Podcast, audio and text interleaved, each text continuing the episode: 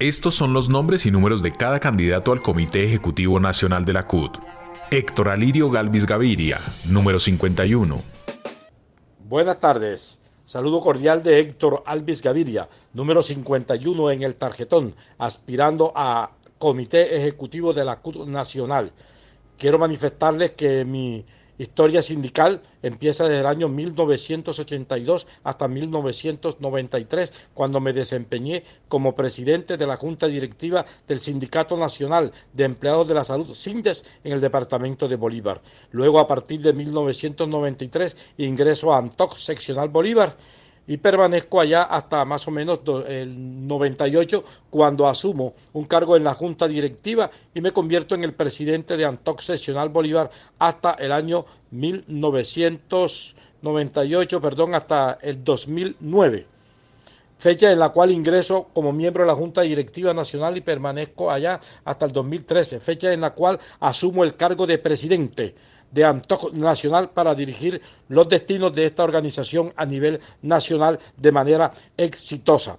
Hasta el año 2017, fecha en la cual me retiro de la presidencia de Antojo Nacional y asumo nuevamente la asesoría y la negociación en Antojo Bolívar, siendo actualmente miembro de la Comisión de Reclamos de la ANTOC Seccional Bolívar.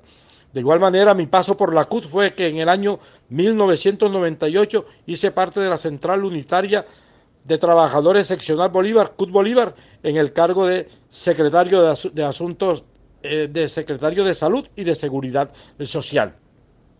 En cuanto a las propuestas que tengo, lo que nos preocupa hoy es el diagnóstico que tenemos de la precariedad laboral que reina y que campea prácticamente convirtiendo a los trabajadores casi que en unos en unos asalariados, en unos esclavos más a estas alturas de la vida.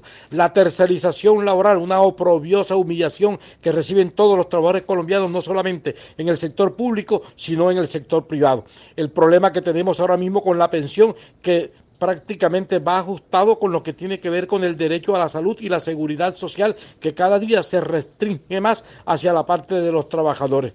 Esas condiciones inseguras en las que les toca desarrollar el trabajo a muchos de nuestros compañeros es lo que nos obliga hoy a presentar algunas propuestas que permitan impulsar, promover una reforma laboral que garantice el empleo digno, el empleo decente, con una formalización laboral, con una reforma pensional que permita también, además, defender el sindicalismo por rama de industria y no esta bendita atomización del sindicalismo al cual nos tienen sometido hoy algunas centrales. Quiero resaltar que no es el caso de la CUT, pero voy a seguir defendiendo el sindicalismo de industria.